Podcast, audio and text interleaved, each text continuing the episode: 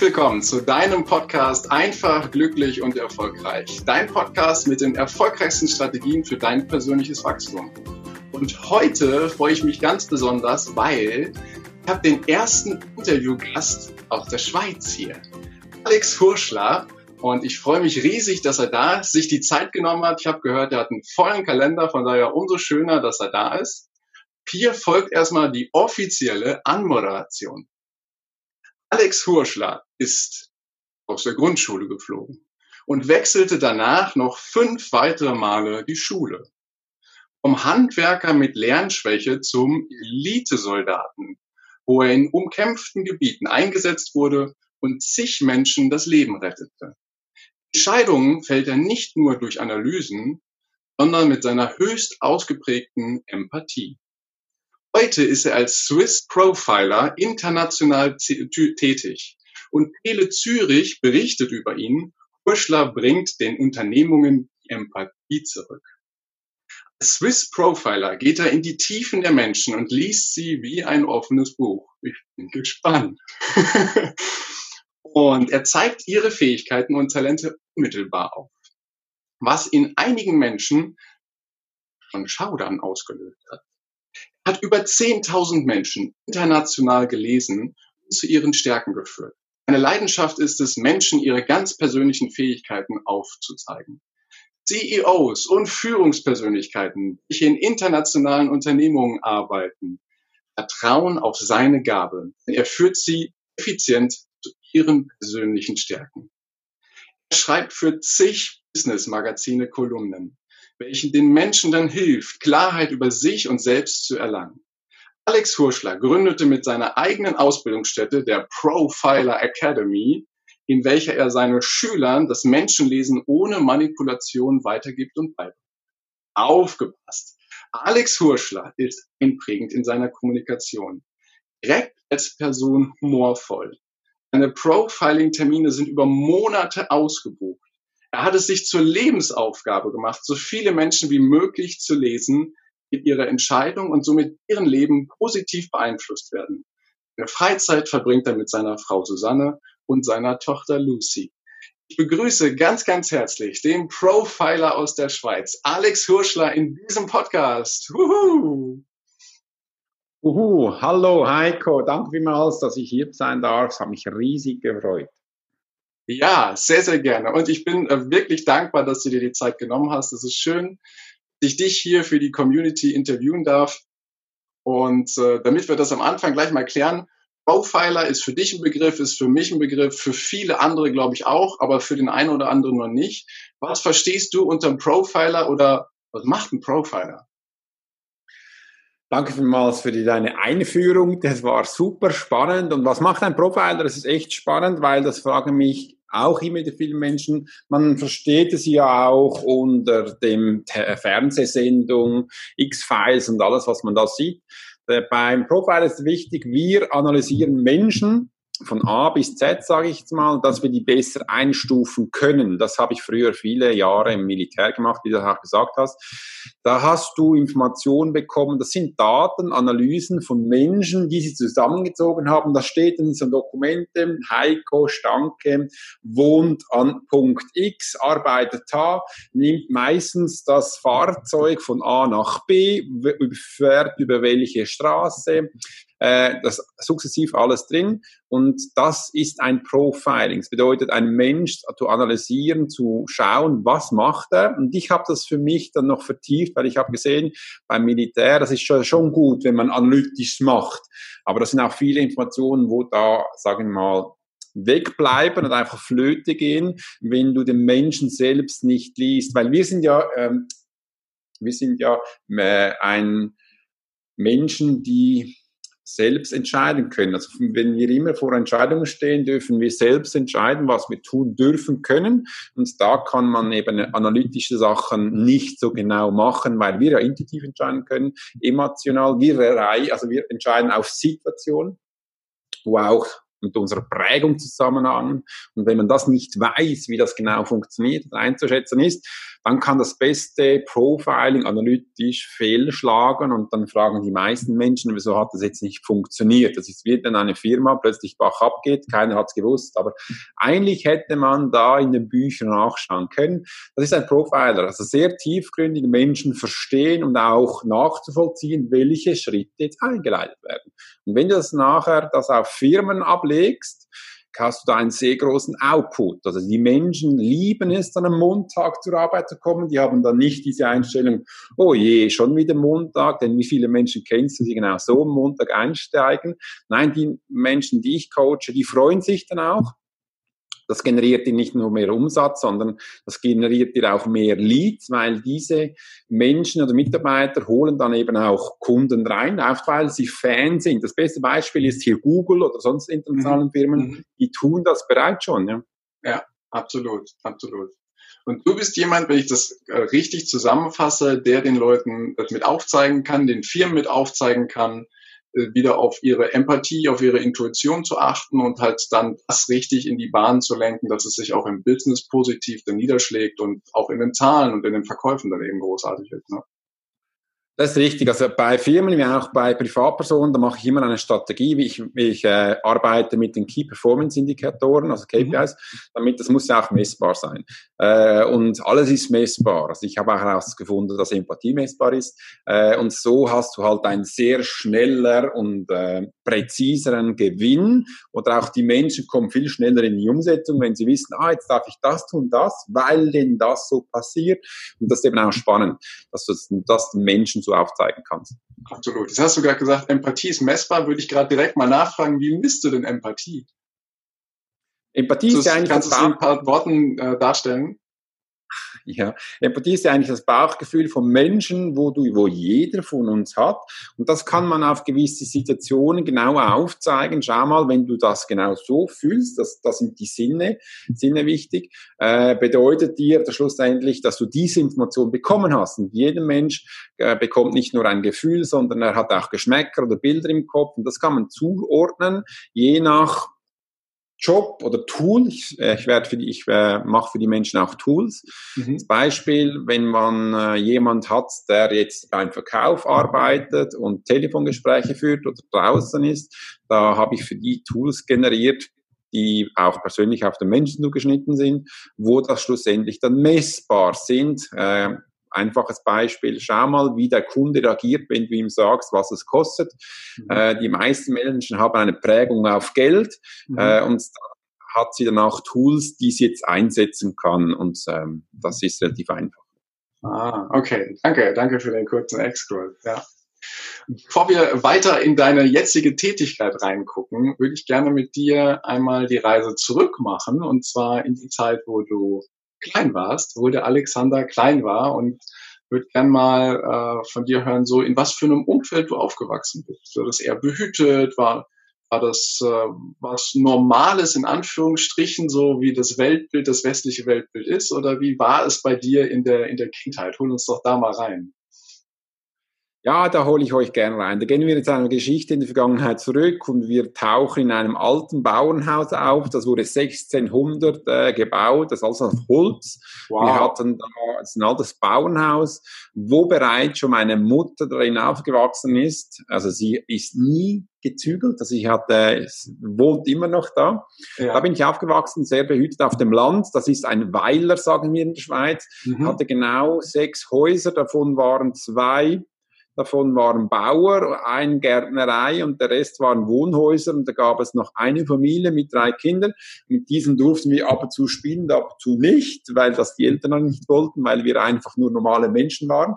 Äh, mein Vater war Buchdrucker und äh, so bin ich da aufgewachsen. Das bedeutet, ich habe sehr viel hm, sich mit mir allein beschäftigt. Ich war da sehr viel auf das ist pur, das ist auf dem Land pur, da hat es nur Bäume und Kühe gehabt. Ähm, bin ich da mit dem Fahrrad hinhergedüst und habe bereits dann da schon auch den Bauern geholfen, die Kühe zu melken, einzutreiben, Heu zu schneiden, äh, zu holzen. Ich fand das mega spannend, von klein auf zu arbeiten mhm. äh, und da Sachen zu lernen. So bin ich eigentlich aufgewachsen wohlbehütet, ja, äh, äh, wir hatten nicht so viel Geld, aber wir hatten immer Essen da. Und das ist wichtig. Und so bin ich aufgewachsen. Meine Eltern waren eh, eher offen. Für sie war wichtig das Weltbild, dass ich das offen mitbekomme und so den Menschen eigentlich zu schätzen lernte. Und eher verbunden mit der Natur, wenn ich das so raushöre, ne? Ja, genau. Natur ja. ist mir sehr wichtig. Auch in meiner Arbeit äh, lerne ich die Menschen immer an, schau mal, wenn diese, diese Wolke aufdringen, dann ist die Chance sehr groß, dass wir jetzt so einen Regen bekommen. Viele Menschen verstehen das gar nicht. Oder wenn ja. es so riecht, dann äh, wird dann Schnee kommen. Äh, ja, das kannst du immer noch schauen. Oder auch wenn die Blätter sich drehen beim Baum, dann weißt du, jetzt schlägt das Wetter um. Bei der Wiese kannst du auch Sachen beobachten. Habe ich von Bauern mitbekommen. Ich fand das spannend, ja. Nutze es ja. jetzt noch.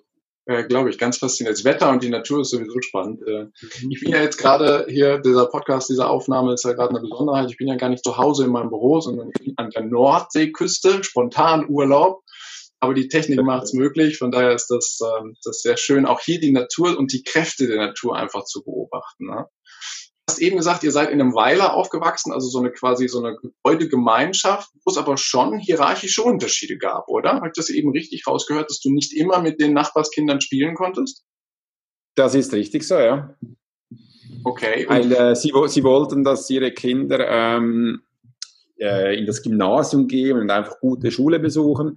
Äh, und das machen ja in der Regel Bauernkinder nicht, obwohl meine Schwester danach ins Gymnasium ging. Äh, und ich äh, die normale Lehre danach angefangen hat und jetzt Unternehmer bin. Ja. Gut, früher, früher waren die Bilder oder die Vorstellungen der Gesellschaft teilweise ja auch heute noch so in bestimmten Strukturen drin. Von daher, ich will das ganz wertfrei sehen. Nur mich interessiert halt, hast du das als Kind schon so wahrgenommen, dass das irgendwie eine andere Art von Zusammenleben war, ein Ausgrenzen? Oder war das für dich okay, dass du dich dann halt mit anderen Sachen beschäftigt hast, wie mit Holz und mit den Tieren und mit den anderen Dingen? Äh, ich war ein Mensch, ich von früher immer, ich will immer wissen, wie Sachen funktionieren und warum das jetzt so ist. Äh, da war ich zum Teil, glaube ich, schon ein bisschen lässig, weil ich gefragt habe, warum ist das so? Äh, macht ja keinen Sinn. Äh, für mich muss Genau, aus der Sicht eines Kindes macht überhaupt keinen Sinn. Nein, macht aber keinen Sinn. Und das, ja, pff, ich, mit Zeit habe ich dann einfach das Knabe gedacht, ja, schau doch da, ist mir egal, ich mache jetzt mein eigenes Ding. Ich bin damit ein bisschen so. Also mich, mit der Zeit war es mir egal, aber ich konnte es am Anfang nicht verstehen. Ich habe erst danach später den, das, also den Sinn verstanden. Obwohl es nachher keinen Sinn macht, aber ist ja egal. Ja, genau, ist egal, richtig, ja. Und dann ähm, habe ich ja, haben wir in der Anmoderation auch gesagt, deine Schullaufbahn war geprägt von äh, Sonderheiten, entsprach nicht der Norm. Mhm. Ähm, was war der, was, was war der Grund? Warum ist Alex nicht so durchgegangen wie viele andere? Ähm, hast du auch zu viel nach dem Warum gefragt oder was ist passiert? Äh, das sind viele Faktoren. Vielleicht auch zu viele Mal nach warum gefragt. Nein, ich kann von sehr klein auf ja äh, Menschen in ihrer Energie sehen, sage ich jetzt mal so. Das sind die Aurabilder, wo ich Menschen sehen kann. Darum kann ich auch die mache ich so erstelle ich auch die Profiling tief in den Menschen. Als Kind auch schon, als Kind auch schon. Das heißt, irgendwie okay. seit drei Jahren wurde, ist mir bewusst geworden, dass ich einen verstorbenen Mensch herumspazieren gesehen habe. Und das hat mir dann in der Schule nicht so geholfen. Ja, würde ich kurz mal einsteigen. War das für dich ganz normal oder wann kam der Punkt, wo du festgestellt hast, das, was du siehst, sehen andere nicht so? Äh, ganz bewusst war ich erst 21. Mit 21 habe ich ganz bewusst wahrgenommen, äh, Entschuldigung, äh, das sehe nur ich und andere nicht. Äh, es hat, gab aber davor schon Situationen als Jugendliche, wo ich das explizit nicht mehr wollte. Und mich hat das mehr genervt, weil ich bin permanent angeeckt. Ich musste ja die Schule wechseln wegen dem, äh, habe hab das selbst ja nicht so richtig verstanden. Weißt du, auch wenn du das siehst, das lernt dich ja niemand, wie du mit denen umgehen kannst. Du musst, du sollst. Äh, es ist einfach jetzt präsent und du erzählst, was du siehst und jeder sagt, äh, das stimmt nicht, äh, du hast einen Waffel, äh, aber ich sehe, nein, das stimmt ja, dass so ist, aber die Menschen trauen sich nicht der Wahrheit ins Auge zu sehen, sage ich jetzt mal so neutral.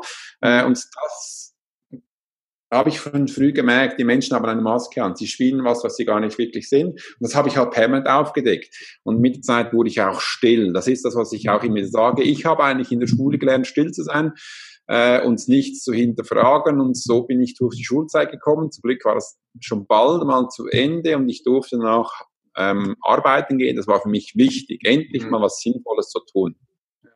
Ja. Du bist ja ins Handwerk gegangen, ne? aber bevor wir da reingehen, kurze Frage nochmal. Du hast eben gesagt, deine Eltern waren sehr offen, waren sehr weltoffen, haben wahrscheinlich auch deine äh, Warum-Philosophie, deine Fragen mit eher gefördert. Wie prägend waren für dich deine Eltern, so jetzt von heute aus betrachtet? Ja, äh, sehr, weil die Schule hat mich dann ja von A nach B geschoben, bis die Eltern mal gesagt hat, äh, das war ja fast jedes Jahr neue Schule. Äh, für sie war das ja auch stressig. Sie wussten ja auch nicht, was geht ab, warum ist ja. das so. Ähm, ich bin, wurde dann immer verschlossener. Ich habe es dann auch mal geschafft, dass ich drei Monate in der Schule nicht lernen, äh, nicht schreiben musste. Ich habe die, die Lehrer dann ausgespielt. Äh, und so Ehrlich? Ich habe es dann gegen sie verwendet und es hat super funktioniert und äh, so bin ich, habe ich meine Schulzeit verbracht. Äh, ich war sicher nicht der ähm, beste oder angenehmste Schüler, sage ich jetzt mal, weil ich habe immer gefragt, warum machst du das so? Das macht ja keinen Sinn oder in deinem Kopf ist was anderes, als du jetzt mhm. erzählst. Mhm. Ähm, und das hat auch den Menschen halt Angst ausgelöst. Ich habe mich mit Angst angeschaut und dann wurden auch sehr schnell wütend auf mich. Äh, und da habe ich mich dann verbarrikadiert. Für mich war dann auch wichtig, Rollbrett zu fahren, also Skateboard. Ich war dann äh, permanent mit dem Skateboard umhergefahren und habe da so meine Energie ausgelebt, sage ich jetzt einmal. Heutzutage wäre ich wahrscheinlich ein Kind gewesen, der hyperaktiv wäre oder ähm, wäre dann so abgestempelt worden. Und ich hatte zum Glück einfach so mein, mein, mein Rollbrett und das ging auch sehr gut. Kannst froh sein, dass du nicht irgendwelche Medikamente gekriegt hast, die äh, da verabreicht wurden.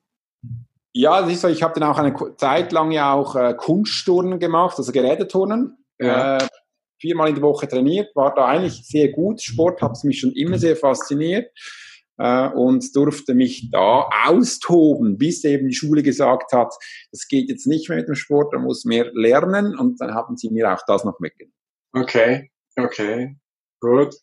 Gab es, wenn du in der Schule quasi gelernt hast, still zu sein und du dich dann in Sport ausgetobt hast und deine Energie frei zu werden und ähm, die Welt so für dich entdeckt hast, gab es dann da außer deine Eltern vielleicht bestimmte Vorbilder, wo du sagst, na, also das, das ist so jemand, nach dem strebe ich, so will ich mal sein, so will ich mal werden?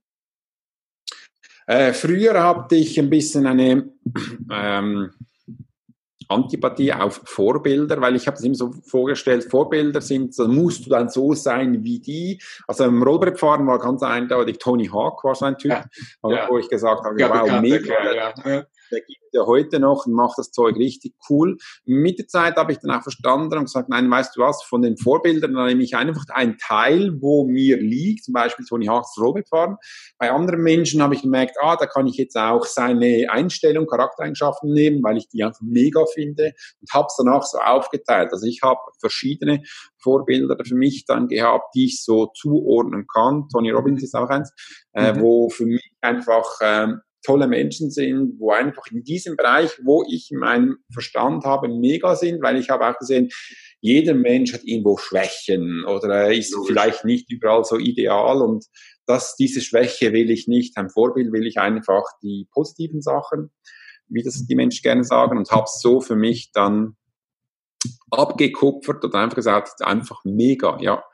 Aber das schönste Basis, das, das äh, größte, was Vorbild, wo ich habe, das ist zurzeit, das ist eigentlich meine Tochter. Ah. Äh, die hat mich gezeigt. Das mega. Bei meiner Tochter habe ich zum Beispiel auch extrem Achtsamkeit wieder gelernt oder einfach ihre Entwicklungsstufen. Und das war für mich mega, ja. Ja, ja absolut. Ähm, Achtsamkeit finde ich, und ich habe ja auch Kinder und das Gefühl, wirklich im jetzigen Moment zu sein. Ne? Nicht mit dem Kopf in der Vergangenheit, nicht mit dem Kopf in einer Minute in der Zukunft, sondern quasi jetzt und hier. Ne? Wenn gespielt wird, dann ist volle, volle Leistung und mit ganz viel ja. Spaß und Freude und egal, was drumherum passiert. Und ähm, mhm. das, das nehme ich auch so weiter. Das sind, das sind Kinder extremst gut Vorbilder, ja. Hm, ich auch so. Aber ja, zusammengefasst heißt, du nimmst dir quasi immer so die Eigenschaft, wo du sagst, das brauche ich in meinem Leben, das brauche ich, das brauche ich für das, wo ich, wo ich hin will. Ähm, und dann suche ich mir da halt die passenden Menschen und gucke mir an, wie machen die das schon richtig gut. Ne? Das ist genau richtig zu verstehen, weil ich bin ja klein aufgewachsen auf dem Land, habe immer, schon immer gelernt, mich selbst zu organisieren, mich selbst zu entertainen. Und da habe ich mir halt auch immer das geholt, wo für mich wichtig ist. Und ich, das mache ich jetzt noch. Ich also ich lerne bei dem Besten, das ist so mein Ideal und hole da diese Informationen, wo für mich er, dass der halt der beste Mensch ist. Und das ist für mich mega. Habe da auch Keynote Speaking, ich habe zum Beispiel bei äh, Tobias Beck gelernt äh, und äh, wie man Unternehmer wird, habe ich jetzt bei anderen Coaches gelernt. Und so habe ich wirklich das aufgeteilt, was für mich wichtig ist und lerne so immer noch. Und das finde ich mega. Ja, das finde ich ganz wichtig, dass du das sagst, dass, dass du immer noch lernst. Ich glaube ja, dass wir quasi bis zum Lebensende immer noch dazu lernen, ähm, dass, dass, dass jeder Tag da total wertvoll ist und dass man nicht irgendwann sagt, so komm, ich habe jetzt bin jetzt ausgelernt in Anführungsstrichen so wie bei einem Beruf, sondern ich lerne immer noch dazu. Ne? Ja, und das ist wichtig. Und du wirst es auch merken, also wo ich jetzt selbstständig geworden bin oder auch als Unternehmer bin, plötzlich kommst du zum Punkt, wo du lernen musst, mach mal eine Webseite oder jetzt mach mal Google Ads oder Facebook Ads, schalt mal Werbung auf, jetzt mach mal da was, mach mal da was, mach mal da was und du stehst da so, oi, was kommt auf mich zu? Schreib mal ein Buch, geh mal ein Buchverlag, so, äh, das ist ja nicht, was ich gelernt habe. Das bedeutet jetzt zu lernen, schauen, wie machen es andere, was kann man da das Beste rausnehmen, weil du musst ja das jetzt haben, das Produkt. Äh, und das habe ich sofort gemerkt, ausgelernt bist du, bin ich du wenigstens nie, weil so kann ich jeden Tag Neues dazulernen und machen und das ist für mich essentiell wichtiger. Ja, und es macht ja auch total Spaß, ne? dann neue Dinge zu lernen und zu gucken, wie es sich entwickelt. Ne? Ja, das, das ist mega. Also mir jeden Tag ist anders, auch wenn ich jeden Tag Profilings mache. Ich habe nebenbei immer noch Sachen, die ich gestalten darf, umsetzen darf. Ich habe ja einen erfolgreichen Podcast, jetzt schreibe ich Blogs, äh, bin ja auch bei Firmen drin, wo ich für die Artikel schreiben darf und da die Themen abzuholen, was ist da, Filmchen schneiden, vertonen, all das Zeug. Das habe ich ja nie so nicht gelernt. Äh, aber einfach so, da gibt's jeden Tag Neues zu erlernen und ich finde das mega spannend. Sehr cool, ja, sehr cool. Okay. Ich würde gerne noch einmal zurück in die Vergangenheit reinspringen. Ähm, du hast eben gesagt, so bis 21 war dir gar nicht so bewusst, dass andere Leute das alles gar nicht sehen, was du da so siehst. Das irgendwie mit einem erlernten Beruf zu tun oder ist die, wie ist die Erkenntnis gekommen, dass andere Leute da auf einmal anders unterwegs sind? Also, dass die nicht so das sehen, was du siehst? Die Erkenntnis liegt in meinem ersten Buch, Krieger der geistigen Welt. Ähm, okay, was spannend okay. dabei war, mit 21. in die Shownotes hier unten drunter, die, deine, deine Bücher, ne? Hm? Darfst du gerne reintun. Ja, mit 21 ist Folgendes passiert, dass meine Schwester gestorben. Äh, und das war ein einschneidendes Erlebnis bei mir, weil ich war sehr innig mit ihr aufgewachsen. Das war eigentlich meine einzige Spielkameraden, die ich da so hatte, sage ich jetzt mal. Ähm, das ist dann schon, schon noch ein Schneiden, dass die jetzt plötzlich nicht mehr da ist, tot, wie gehst du damit um? Und sie ist dann später bei mir in meinem Zimmer äh, herumspaziert, also erschienen, wie du das auch nennen willst. Ja. Und da habe ich wirklich bewusst gemerkt, oh Mann, was geht da ab? Mein Verstand hat gesagt, das geht gar nicht, das ist ja völlig nicht normal. Aber mein Herz hat gesagt, nein, das ist sie und sie läuft da, das kann ja gar nicht sein. Und da habe ich einige solche Erfahrungen gemacht das war sehr spannend, sehr prägend. Und da wusste ich einfach so, so Alex, jetzt machst du was mit Tim. Es ging danach noch einige Jahre, bis ich da was wirklich umgesetzt habe. Aber das war so ein einschneidender Moment in meinem Leben. Darum habe ich den so explizit erwähnt, ja. Okay. Konntest du mit jemandem drüber reden oder hast du das mit dir ausgemacht? Hattest du ein Vertrauen? Äh, da, Damals gab es ja noch nicht Internet. Ja. Damals gab es noch. Äh, Wann war das so gefühlt? Ähm, ich konnte also nicht nachschauen, wo gibt es da solche Menschen. Also im Telefonbuch sind die, waren die nicht so drin. Mhm. Ähm, und da war ich mit mir selber beschäftigt. Ja, eine Zeit lang, ich habe da mal jemand getroffen, der da ähm, mir das beschrieben hat. Ich konnte es aber noch nicht so verstehen. Das war für mich esoterisch. Das mhm. war mich, mich nicht greifbar. Heißt, hieß es einfach, ich bin ein kinästhetischer, haptischer Lerntyp. Ich muss was sehen, fühlen, riechen, damit ich es auch bei meinem Lernprozess verstehen kann. Und das ging dann einige Jahre so bis ich das nachvollziehen konnte. Mhm. Okay, okay. Also kann ich mal ein Beispiel nennen. Bis ich mal verstanden habe, wie Verstorbene mir den, ihre Todessituation erklären, brauchte ich zehn Jahre, um das zu verstehen. Wow. Ja. Wow. Also so ein Prozess weil ich musste es ja immer lernen. Wenn es wieder kam, hatte Angst, wusste nicht, wie umzugehen. Es war niemand da, wo mich da begleitet hat. Mittlerweile bringe ich das jetzt in meinem Profile Academy den Menschen in einem Wochenende bei. Also du hast bekommst, was ich zehn Jahre gebraucht habe, bekommst du jetzt in zweieinhalb Tage. Sehr komprimierte Information. Äh, aber es geht. Und das, ich hätte mir viele Jahre gewünscht, dass ich sowas hätte. Musste anscheinend so sein. Und ich habe jetzt auch gemerkt, die zehn Jahre brauchte ich, weil es war ja auch Mindset-Veränderung, es war Persönlichkeitsentwicklung in dieser Zeit, die ich mir selbst beigebracht habe. Ja. Äh, und konnte ich es dann nachher auch verstehen und umsetzen. Ja. Äh, Höre ich da gerade richtig raus? Du sagst, du hast ja deine Profiler Academy, dass das jeder lernen kann? Die sie bekommen. Profilectomy ist wichtig, dass du Menschen lesen lernst ohne Manipulation. Und ja. das sind alle Menschen dabei. Ist ja eigentlich egal, ob die noch leben oder verstorben sind, weil es geht hier um Energie wahrzunehmen. Es ja. geht aber auch nicht nur in den emotionalen Bereich, sondern du lernst auch den rationalen Bereich. Also Military Profiling lehrst du da auch. Okay. Ähm, und ja, also das Wissen kann ich jedem geben. Äh, du wirst es da auch zwei, also ein paar Mal anwenden. Da funktioniert das größtenteils immer, also mit den mhm. Menschen, wenn ich dabei bin. Mhm. Es braucht dann einfach da auch Training, Training, Training. Und wenn du es weiter umsetzt, hast du das. Wenn du es nicht mehr umsetzt, dann ist es halt vorbei. So wie eine andere Sprache zu lernen. Ne? Also jetzt nur Vokabeln ja, lernen und das dann für eine Prüfung oder eine Klausur zu machen, bringt nichts. Dann kannst du sie nicht anwenden, wenn du sie nicht sprichst. Ne? Also du musst es halt machen und in deinen Alltag mit einbauen. Ne? Genau, du bekommst von mir eine Schritt-für-Schritt-Anleitung, dass du das nachher hast und es ist wichtig zu verstehen, es ist die Kommunikation über die Sinne. Die ja. meisten Menschen haben ja die ihre Sinne verkümmert. Der einzige, wo noch aktiv ist, ist quasi das Augenlicht. Da gibt es ja auch tolle Sprichwörter. Was ich nicht sehe, das glaube ich nicht. Ja. Äh, das Mund nehmen wir noch. Äh, was der Bauer nicht kennt, das ist er nicht. Das ist so bei uns auf dem Lande normal gewesen. Das sind also so die Glaubenssätze. Gibt's oder was ich nicht selber sehr gut. Was ich selber nicht hören kann, das gibt es nicht. Äh, und das sind schon die drei Sinne, die die meisten Menschen nutzen. Ja. Bewusst, jeden, meistens nur zwei, aber wir haben ja noch mehr. Diese werden wir aktivieren, um dass du das wieder bewusst aufnehmen kannst. Ja, mhm. ja spannend. Okay. Und ähm, auch hier nochmal, ich bin ja, bin ja neugierig. Ne? Ich habe ja eingangs gesagt, du bist ja auch Elitesoldat gewesen, bist Handwerker gewesen, hast durchaus einen höchst, also wirklich total spannenden Lebenslauf, was ja auch für mich der Grund gewesen ist, dich zu fragen, ob du Zeit nimmst, dir Zeit nimmst für dieses Interview. Aber ähm, hol uns doch nochmal gerade rein, wie bist du denn dazu gekommen zu sagen, ich gehe jetzt mal Richtung Militär, was ja mit, sagen wir es mal so, äh, Feinfühligkeit und äh, höherer Wahrnehmung oder ganz bewusstere Wahrnehmung, wenn ich das so ausdrücke, in meinem Denken nicht ganz so, so nah beieinander liegt. Ne? Kann ja, aber vielleicht nicht im ersten Moment. Wie bist du da hingekommen? Ja, das liegt definitiv nicht beieinander. Ich, äh, du darfst noch so verstehen, mein, mein Papa war äh, auch mal ganz einfach im Militär. Als jeder Schweizer musst du gehen. Er war da gar nicht beeindruckt. Es hat ihn äh, nicht so Spaß gemacht. Er hat mir gesagt, das ist der, die Zeit vertreibt, das lohnt sich nicht und äh, das ist echt stupide, was man da lernt. Ähm, ich war danach so, nach meiner Berufserfahrung bin ich ins Ausland gegangen und immer wieder gereist und nebenbei war ich bei einer Sicherheitsfirma.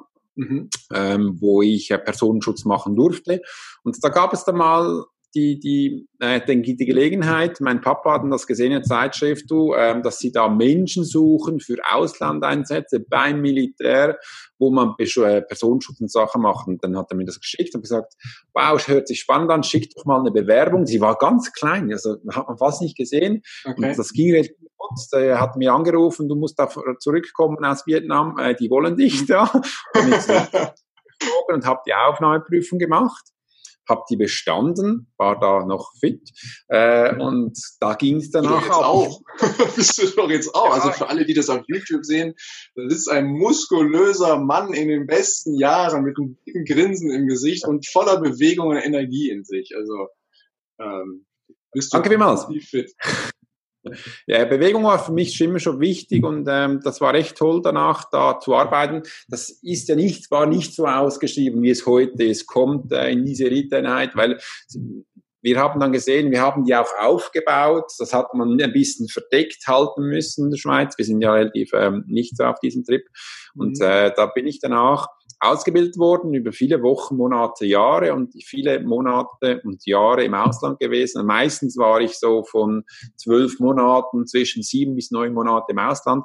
Personenschutz und Intervention gemacht. Sicherheitselement der ersten Stunde hieß es. Sobald ein Schweizer irgendwo auf der Welt in Not lag, sind wir den holen gegangen. Und das okay. war so unser Element. Wir sind in, den, in einer Stunde waren wir einsatzbereit. Wow, okay. Das ist natürlich äh, weltweit und äh, weltweit überall hingereist, wo gerade eure Hilfe gebraucht wurde, ne? Wo Not am Mann war, wo ein Schweizer ähm, äh, ja, Notlage war. Ich wusste am Anfang gar nicht, dass wir so viele Schweizer im Ausland haben. Das war nie, es waren Zivilpersonen, wie auch Militärs oder Bundesrat. Ähm, und die haben wir begleitet oder ähm, geschaut, dass es ihnen gut geht, ja. Hm, okay. Wir sind ja neutral. Okay. ja, genau. Und äh, hat dich das in irgendeiner Weise erfüllt oder war das einfach nur so, ah, hier habe ich wieder neue Fertigkeiten, neue Fähigkeiten, die ich lernen kann, die mir gut tun? Oder ähm, was war der Wunsch, da so weiterzumachen? Nein, das war mega. Du darfst dir vorstellen, ich war 21, bin da reingekommen, hab, ich kann mit allen Waffen schießen, zerlegen, Einsatzgebiet. Ich bin, äh, ich weiß, auf welcher Höhe ich, wie lang mit welchem Gepäck laufen darf. Äh, das war für mich schon wichtig, körperlich an Grenzen zu kommen. Mhm. Mal schauen, wie du funktionierst, auch unter wochenlanges Spazieren ohne Essen oder so weniger Trinken, wie du da funktionierst. Das ist echt spannend, äh, auch in feindlichen Gebieten herumzuspazieren und zu beobachten.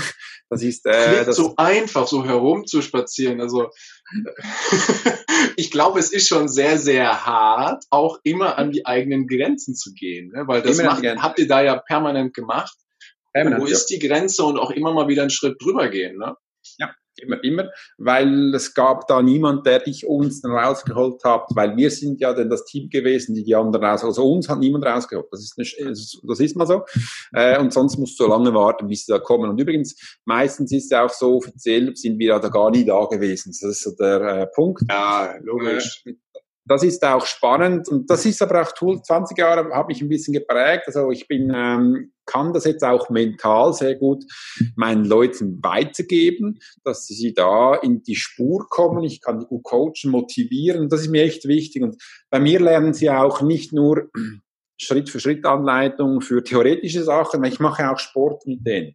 Äh, ja. Ich schaue auch Nahrung an, was wichtig ist von Energieaufnahme, wie du länger funktionierst, ohne McDonald's essen die ganze Zeit. Und ähm, Meditation wichtig ist, was Routinen wirklich bedeutet. Ich stehe jetzt morgens um fünf auf, außer am Wochenende, und coach die meisten Menschen bis acht, neun am Abend. Ja. Dass du das auch äh, aushältst. Und da ist halt Sport für mich schon sehr wichtiger. Absolut. Das war der erste Teil des Interviews. Vielen Dank, dass du dir bis hierhin die Zeit genommen hast. Und gleich geht es weiter. Ich wünsche dir viel Spaß mit dem zweiten Teil.